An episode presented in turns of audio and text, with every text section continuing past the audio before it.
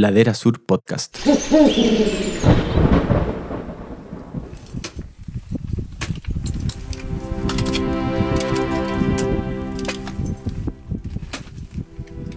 ese día como que se te quedan grabadas las sensaciones, no es como un día cualquiera en el fondo, es un día muy especial.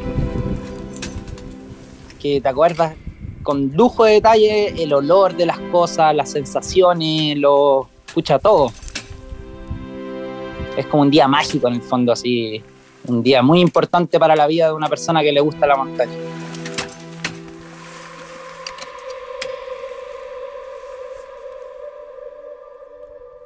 Nicolás Gutiérrez de la Fuente. Nico Gutiérrez, 36 años. Vive en Lo Valdés, oriundo del Cajón del Maipo. Admira profundamente a Rolando Garibotti, el Rolo, escalador argentino que es una enciclopedia, un historiador y un gran escalador de toda la zona del Chaltén. Su hobby, la música, tocar el bajo. La montaña es un paisaje que apasiona una geografía que desafía a muchos para llegar más lejos y más alto. Queremos compartir nuevas anécdotas, logros y emociones con personas que tienen una estrecha relación con este paisaje. Bienvenidos a la segunda temporada de Historias de Montaña, un podcast de Ladera Sur, conducido por Felipe Howard. Este espacio es presentado por The North Face y su campaña More Than a Jacket.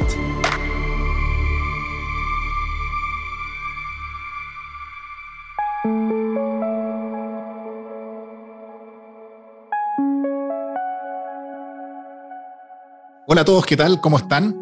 Hoy estamos en el penúltimo capítulo de esta segunda temporada de Historias de Montaña, este podcast que ya lleva un camino recorrido que nos encanta, porque nos encanta hablar de montaña, el podcast creado por Ladera Sur junto a The North Face, con su campaña More Than a Jacket, y un podcast que cuenta anécdotas y que busca rescatar historias de montaña en su modo más genuino. Hoy día estamos con con un escalador con un currículum precioso, el Nico Gutiérrez, que está ahí en el cajón del Maipo, bajó de lo Valdés al Canelo a conectarse con mejor señal para hablar con todos nosotros y contar sus anécdotas. A él se le suele ver escalando cascadas de hielo, que es un tema que le fascina. Nico es atleta North y dentro de sus cosas escaló el Cerro Torre a los 19 años. Cerro Torre, que los que han escuchado el podcast con el que abrimos el año pasado de Andrés Segers, le dedicamos harto tiempo a, esa montaña emblemática y que es un imán para muchos. También tiene muchas escaladas en Patagonia, en las torres, en el Paine Grande. Fue parte de la expedición chilena Trango Towers, que también conversamos en un podcast con Diego Sáez. Un intento precioso, nuevamente el Torre en invierno, y de todas esas cosas podemos hablar en este podcast con Nico. Así que bienvenido, Nico, feliz de conversar contigo y que compartas tu historia como que estuviéramos, ya lo he dicho varias veces, alrededor de una fogata con tus amigos. Buenísimo, aquí estoy adelante de una pequeña fogata de chimenea. Así que nada, primero que nada, dar las gracias por, por esta increíble invitación para poder dar a conocer un poco mis historias de montaña. Entretenido igual poder compartir con más gente la historia. En general se quedan ahí nomás y si no escribiste un libro o algo así, ahí quedaron en el recuerdo. Entonces rico grabar y poder compartir esto. Bueno, esa es la idea, que abramos el cofre de tus historias, de tus tesoros. Aquí el protagonista eres tú, Así es que cuéntanos la historia. ¿Con qué historia te gustaría partir, Nico? Bueno, un poco contar acerca de lo que ha sido mi historia en la montaña, quizás sería bueno. Yo empecé a hacer montaña pequeño, empecé como a los 12 años a salir a la montaña. Eh, mi hermano fue el, que me metió un poco en, la montaña, si bien no es escalador ni montañista, él me enseñó lo que es la parte del esquí y me metió como en la nieve un poco.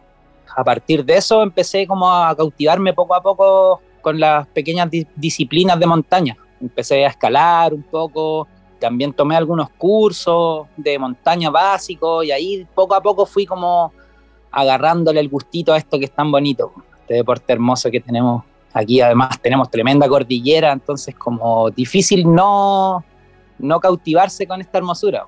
Y también difícil como no practicar algún deporte de montaña viviendo en una comuna tan de montaña como en la que yo vivo. Exacto, tú estás en Los Valdés, tenés ahí el patio de juegos saliendo de tu casa. Sí, pues aquí salís de la casa y tenéis el morado, el volcán San José, se ven las cascadas de hielo, entonces como es para soñar desde la ventana. mis primeras experiencias de montaña fueron acá en el cajón y poco a poco fui aprendiendo y visualizando como otras montañas de otros lados del mundo. Siempre me cautivó mucho la Patagonia, encontré así, veía como el Fitzroy, el Cerro Torre, como algo lejano, pero también algo posible. Y empecé así como inconscientemente a, entrenar, entre comillas, como para, para poder algún día realizar ascenso en Patagonia me dediqué varios años a la Patagonia. Mi primera experiencia fue a los 18 años, fui al Chaltén y pudimos con un amigo escalar la aguja Saint-Exupéry. Y eso ya fue como que me marcó mucho así en cuanto a lo que es montañismo más vertical. Porque antes igual hacía escalada como de forma aislada, también hacía montañismo clásico de forma aislada, esquí de forma aislada.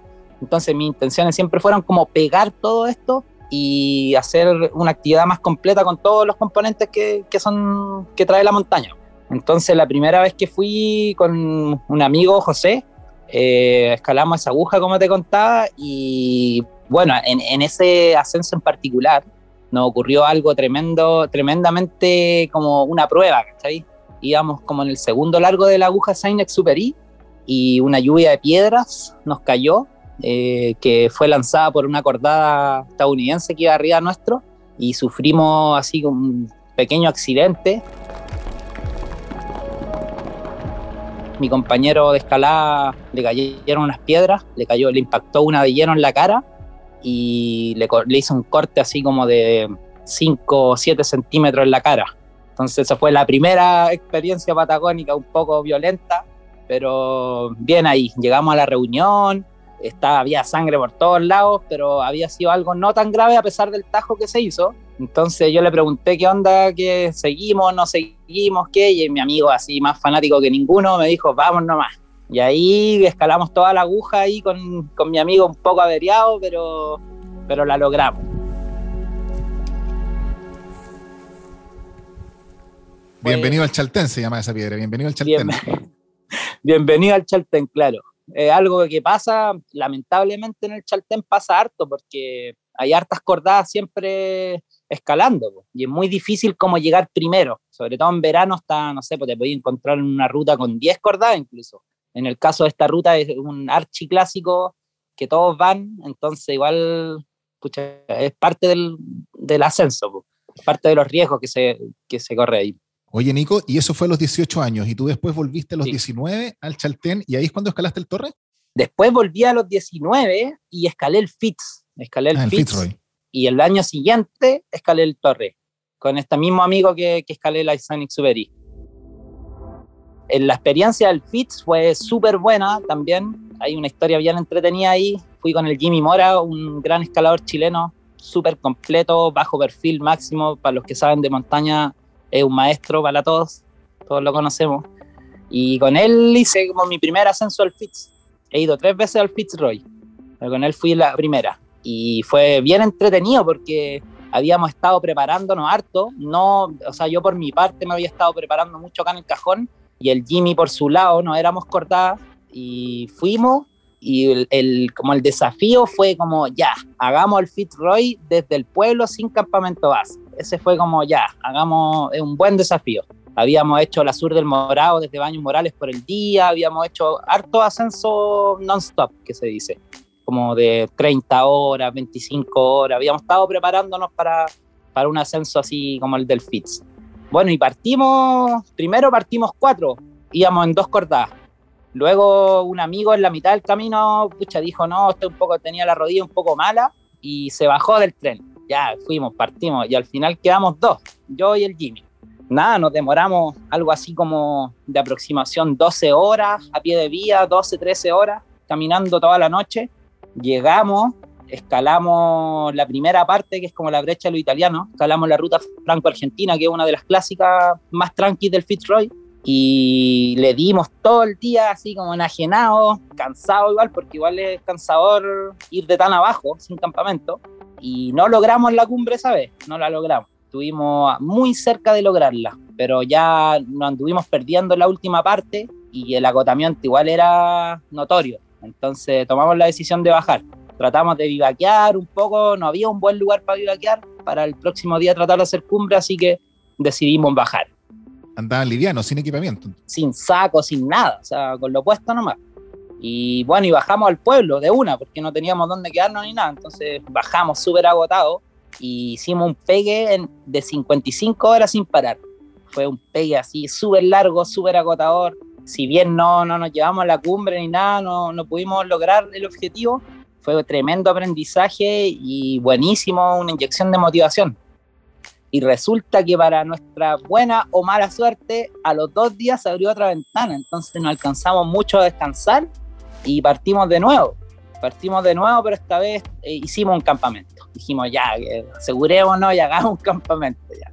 Y nada, fuimos a Paso Superior, estuvimos ahí el día anterior y al próximo día pudimos concretar la ruta, ya la conocíamos, fue súper lindo el ascenso aparte, lo pasamos súper bien con el Jimmy ahí y logramos la cumbre.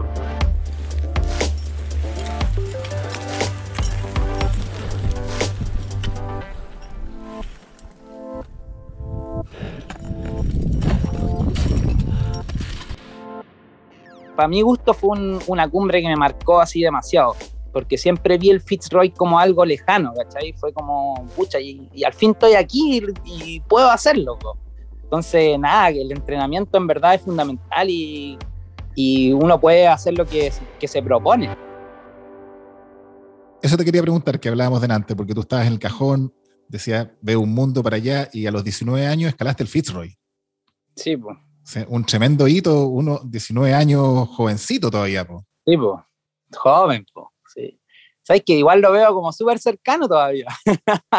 Tengo 36, pero lo veo como si fue ayer. de hecho, cuando hablábamos por teléfono hace, antes de esta entrevista, justamente me decías que tenías súper vívidos los recuerdos del, del Fitzroy y del Torre de esas primeras ascensiones. Sí, sí, en verdad fueron momentos que no se borran tan fácilmente. Son, eso es lo bonito del montañismo también, que que en el fondo a veces es un pegue de un día, un pegue yo le digo como a un intento o a la actividad en sí, es como un pegue de un día, pero ese día como que se te quedan grabadas las sensaciones, no es como un día cualquiera en el fondo, es un día muy especial, que te acuerdas con lujo de detalle el olor de las cosas, las sensaciones, lo, pucha, todo, todo lo que, lo que involucra la montaña, a diferencia, por ejemplo, de que de un día cotidiano, que en verdad no te, no te queda tanto esas sensaciones y esos detalles como, como en la montaña. Es como un día mágico en el fondo, así, un día muy importante para la vida de una persona que le gusta la montaña. ¿Y ahí fue que decidiste volver al Torre el año siguiente? Ahí fue donde decidí, ahí con, con, el mismo amigo que hicimos la Cenex Super I, la primera vez que fui al Chaltén, eh, decidimos ir al Torre, no fue algo tan planificado en el fondo. Dijimos, ya entrenemos este año con todo y a ver qué sale. Y cuando estábamos en el Chaltén, ya dijimos, oye, ¿por qué no vamos al Torre? Ya, vamos al Torre, probemos, y yo creo que la podemos hacer. Y nos embarcamos en la aventura del Torre.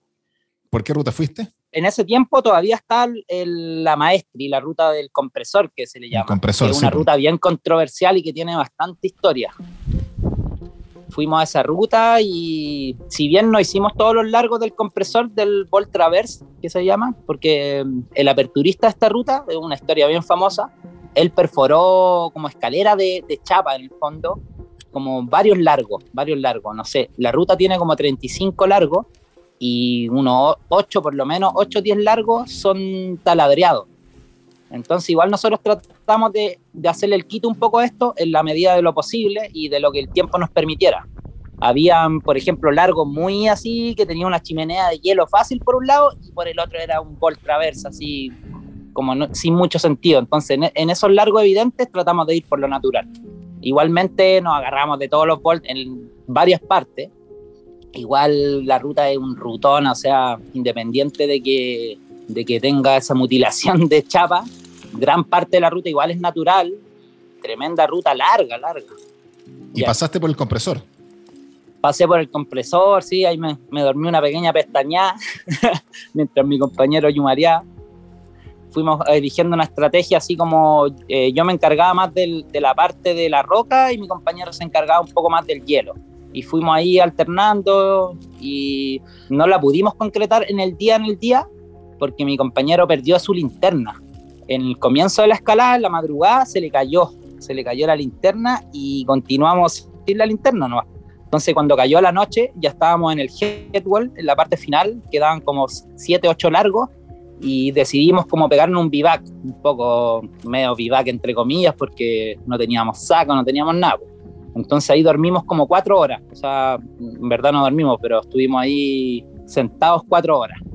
Y cuando empezaron a aparecer las primeras luces un poco antes, yo me monté a escalar la parte de arriba del, del headwall. Y en la mañana, tipo 10, 11 de la mañana, hicimos cumbre. Fue un momento increíble, si no la podíamos creer que estábamos en la cumbre del torre.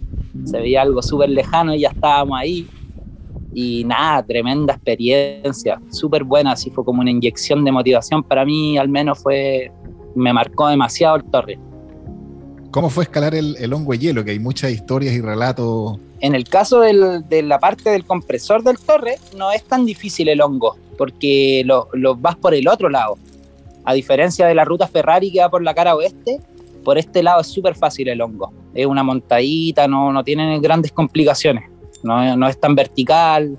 La dificultad en sí del compresor es la ruta entera, la resistencia y la cantidad de largo en el fondo. Son 35 largos, igual es una ruta larga. ¿sí?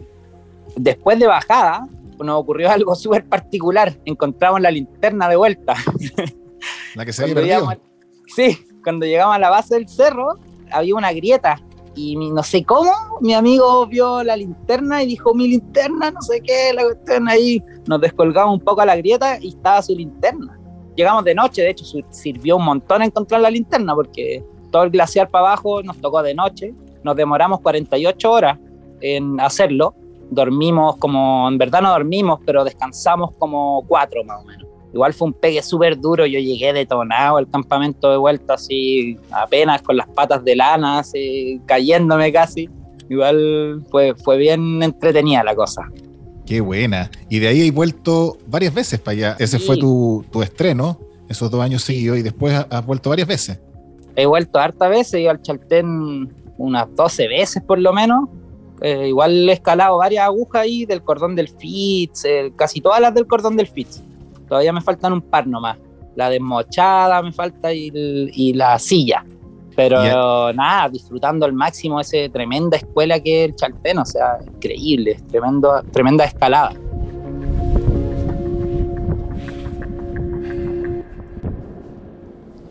De las 12 veces que has ido, porque la, la, primera tiene lo que tú relatas del Fitzroy y el Torre, pero de las 12 veces que fuiste después, ¿cuál es la que recuerdas como con mayor grado de dificultad o más emblemática, ya con una madurez mayor tuya como escalador, que, sí. que tú dijeras aquí, esta es la mía? Con Sebastián Roja, acordada de años mío, amigo, súper buen amigo también, nos propusimos de escalar el Torre en invierno, la Ferrari, y fuimos dos veces a, escalar, a tratar de escalarlo en invierno y era mucho más duro de lo que creíamos en el fondo. Y creo que ese intent, esos dos intentos han sido como la, lo, la, lo más duro que he hecho en, en, el Chaltén, porque si bien la ruta no es tan difícil, las condiciones de invierno cambian demasiado el cerro, o sea, lo ponen demasiado difícil. Temperaturas de menos 30 grados, los días súper cortitos, oscurece a las 4 o 5 de la tarde, amanece a las 10 de la mañana, entonces mucha escalada nocturna, mucha navegación por la montaña y esa creo que fue una de las experiencias que me marcó más y, y aún sigo muy motivado con concretar ese proyecto, o sea, quiero puro concretarlo. Oye, súper interesante, Nico, porque de 12 veces que has ido, me nombras dos escaladas también en una ruta como bien emblemática, que es la que da, esa es la que da por Campo Hielo. Sí. Y que menciones dos intentos sin cumbre, cuando muchas veces lo hemos hablado en este podcast, en, en, en, otras conversaciones, de que a veces parece que la obsesión es la cumbre, que la, el llegar en la meta, y varios de las personas con las que hemos conversado muchas veces nos dicen algo muy parecido a lo tuyo. Aquí el tema del camino, la travesía, sí. eh, a veces es más importante que la, que la cumbre, y tú con todo tu currículum, que me menciones dos intentos sin cumbre como lo que más te ha marcado en la vida, también es una tremenda, un tremendo mensaje. Sí, es que pasa que igual cuando algo te cuesta tanto, tanto, como que agarra mucho más valor en el fondo.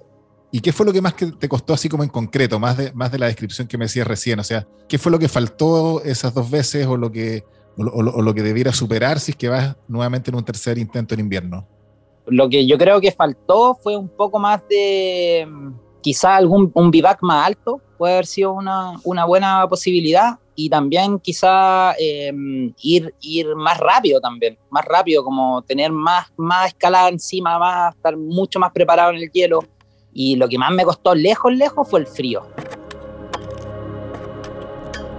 Porque igual escalar con menos 30 hielo es como bien complicado, porque de partida las piquetas no entran como en el hielo húmedo, es como difícil pegarle al hielo, se revienta todo las protecciones tampoco son tan buenas porque el hielo a esa temperatura se vuelve muy explosivo. Entonces como que igual hay un poco más de desconfianza. Uno pone un torni y se ve cómo se parte el hielo por todos lados. Entonces uno le pega con el pioleta al hielo y se parte todo mucho más de lo común. Entonces creo que el frío es una de las cosas más difíciles de escalar en invierno en Patagonia. Mejoraría sin duda eh, más experiencia, le pondría. He estado como bien enfocado estos últimos años en escalar harto hielo para poder estar sobrado de nivel y pasar, si es que voy de nuevo, pasar así mucho más rápido, más sólido. Eso, en eso estaba como poniéndole harto énfasis últimamente.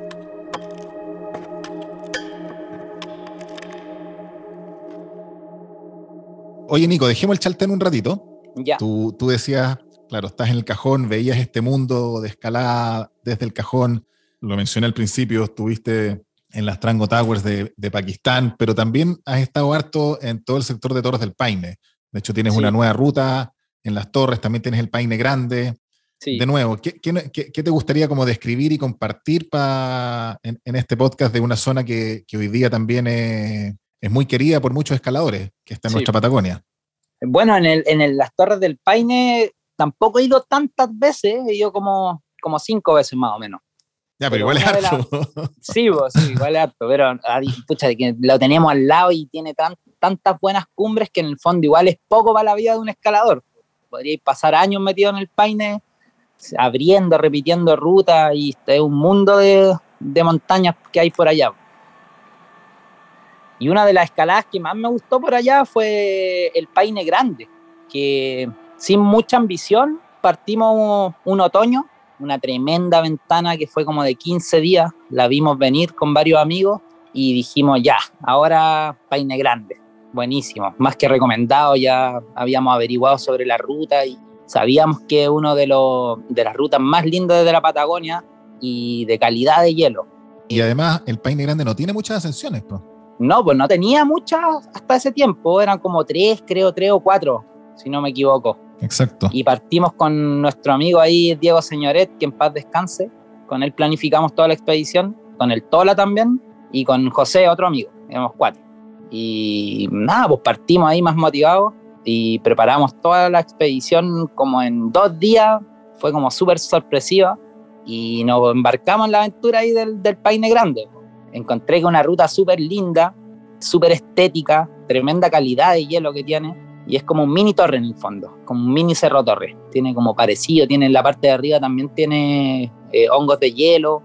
Nos tocó un largo increíble de túnel que te lleva, que te conduce casi a la cumbre, como a 7 metros de la cumbre. Como que así un largo de túnel y aparecí mágicamente al, lado de la cumbre. y un largo de túnel para la gente que no ha estado metido ahí. Yo he visto fotos, leído relatos, pero cuéntate un poquitito cómo es hacer los túneles, porque es un este mundo totalmente eh, distinto. Bueno, eh, los túneles en Patagonia son bien clásicos de las cumbres. Se hacen como, uno, como unos hongos de hielo, que en el fondo igual es escarcha, escarcha de hielo. No es un hielo sólido así azul, sino es como un hielo con aire, como entre nieve y hielo. Esto es por la humedad del lugar, por varios factores se hacen. Y también por el viento, principalmente en verdad por el viento. Como que el viento se mete y cava estos túneles y uno a veces tiene que abrirlos para poder meterse y otras veces están abiertos y otras veces hay que cavarlos por completo, a veces no están. Y en este caso estaba como semiabierto, en el caso del Paine Grande. Y fue, no fue tan trabajoso como pensaba. Fue como un largo de 50 metros más o menos, que la, la entrada hubo que abrirlo un poco, pero el resto estaba todo abierto. Y después vais como un topo dentro, dentro del túnel. Sí, como un topo de hielo. Sí, y bueno, en, el fondo del túnel casi siempre hay buen hielo. Cuando ya una vez que te metes al túnel ya hay, mejor hielo pero meterse es como, como esa es como la dificultad, o si es que está abierto o no, o si alguien ha pasado antes. En el caso del Paine Grande no había pasado nadie, pero no estaba difícil. en el caso del Torre es súper conocido de que la primera acordada de la temporada es como la que se lleva el trabajo máximo. Después este hoyo queda y las cordadas que vienen mucho más fácil. Nico, y el, y el túnel, de nuevo, para insisto que es como un mundo nuevo que... Cuéntame un poquitito cuando estáis adentro de cuál es el ancho del túnel habitual. ¿Cómo vais reptando en el fondo por dentro? ¿Hay con los piolés? ¿Hay espacio? ¿Hay estrecho? Bueno, hay túneles de todos los portes. En el caso del Paine Grande, el túnel era más bien así como de mm, un metro y medio de diámetro, más o menos. Y cabía súper bien. Y el túnel hace que uno pueda ir como más en chimenea, como escalando tipo así, apoyando la espalda, eh, apoyando los pies al lado. O sea, igual facilita un poco ya una vez dentro del túnel, facilita la escalada. Porque igual tení, no tenéis como el patio para atrás. O sea, si te caes, puedes apoyar la espalda en el fondo a menos que sea un túnel muy grande que no te permita hacer eso. Pero en el caso del Paine Grande fue súper cómodo, encontré yo. Me sentí seguro, si bien la protección no es la mejor, pero me sentí bastante seguro porque estáis como con el cuerpo, trabado con el cuerpo, ¿cachai? Entonces no hay como una caída tan libre en el fondo.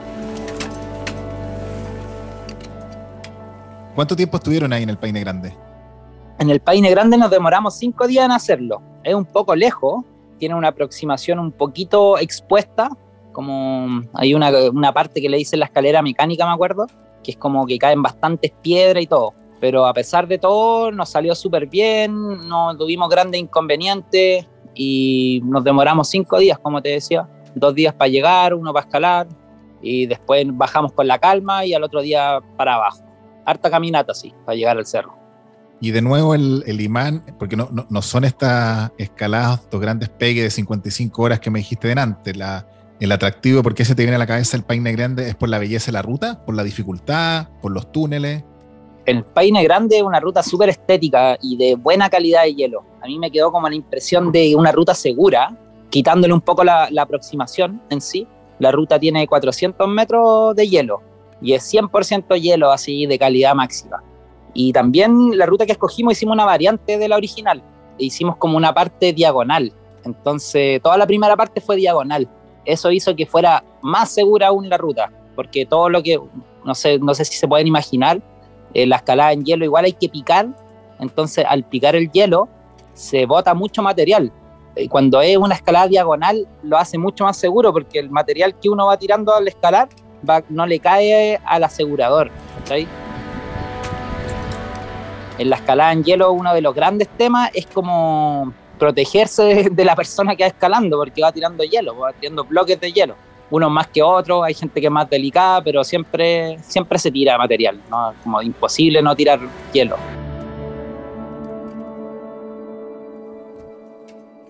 Oye, Nico, ¿cuál es tu momento más hostil? Si pudieras recordar un momento hostil en la montaña, difícil en la escalada.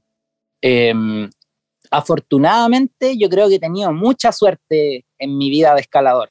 Y no sé, tengo súper buenos recuerdos de, las montañas como amigables, me han tratado bien, podría decir un poco. Y no he tenido tantos momentos críticos, si bien a veces el frío puede ser un, momento crítico o, o el miedo en, en, sí, creo que me ha tratado bastante bien y no he tenido tan malas experiencias de montaña. He tenido varias experiencias lejanas de amigos, pero no personales, sino más bien historias de amigos y cosas que más terribles que han pasado. Pero he tenido bastante suerte en el fondo. Oye, ¿y tu mejor recuerdo en la montaña? Mi mejor recuerdo, yo creo que uno de mis mejores recuerdos es la cumbre del Torre. Encuentro, me acuerdo de esa cumbre y me trae mucha felicidad, mucho, y, y también como el post cumbre, no sé, yo creo que estuve con una sonrisa de un mes por lo menos, así que no se me borraba de la cara. Es una cosa inexplicable, así que una felicidad de, de adentro. También volví después al Fitzroy con el Mike Sánchez y hicimos la ruta Fanasiev y también fue una experiencia súper linda. También puedo rescatar ese, ese, ascenso como, un, como momentos de mucha felicidad mucha gratitud también y lo pasé excelente. Hicimos varios vivaques en la pared y fue como una aventura súper entretenida.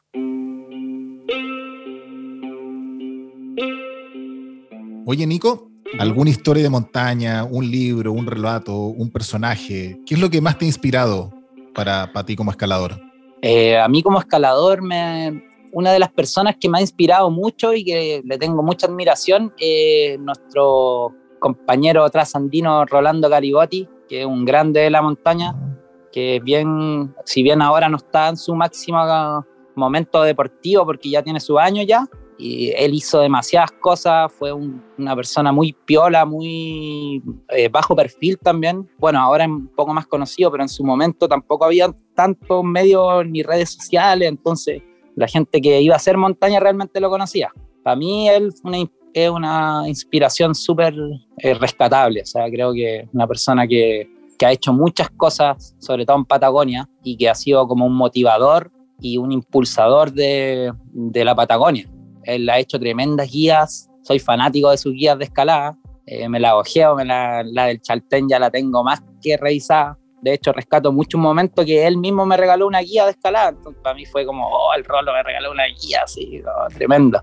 Y también hizo de las cosas más duras, como por ejemplo la travesía al Cerro Torre. Fue el primero en hacer desde la cumbre del Cerro Stánjar hasta el Torre. Hicieron cuatro cumbres de una es un proyecto súper que lo, lo, persiguieron un montón de años ellos y hasta que lo concretaron. Fueron por lo menos unas ocho veces a intentarlo y rebotaban y lo intentaban de nuevo hasta que se conjugaron todos los factores y lo, y lo hicieron.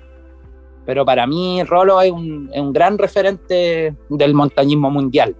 Hay Buenísimo. otros también, un montón de personajes de otros lados igual, pero en verdad así como lo, lo veo bastante cercano a él. Oye, Nico, excelente, me encantó tus historias en Patagonia. Como vale. suele pasarme, me quedan cosas en el tintero, tus bajadas en esquí, tus descensos en el Morado, en el Mesón Alto, más historias sí. en el Cajón del Maipo, pueden quedar ahí para pa futuras historias de montaña. Nos centramos en Patagonia, tu Patagonia querida que has ido 12 veces al Chaltén, 5 veces a las Torres del Paine, y, y, en eso nos centramos en este podcast, pero la idea era contar tus propias historias de montaña y como decías tú al principio, darlas a conocer abrir ese, ese baúl de historias, de anécdotas, de tesoro. Así es que un, muchísimas gracias, Nico. Sigue disfrutando tu vida en Lo Valdés, sigue escalando para que tengas más bueno. historias que contar el día de mañana. Muchas gracias por esta invitación y fue un placer ahí contar algunas historias de montaña que tengo por ahí. Cuando quieran, de nuevo. Excelente, Nico. Gracias por haber bajado a, al Canelo a tener mejor conexión. Vale, Felipe, que estés muy bien.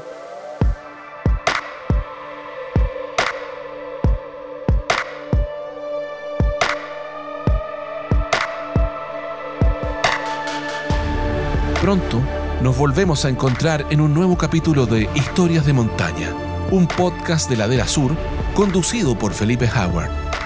Este espacio es una presentación de The North Face. Encuéntranos en Spotify.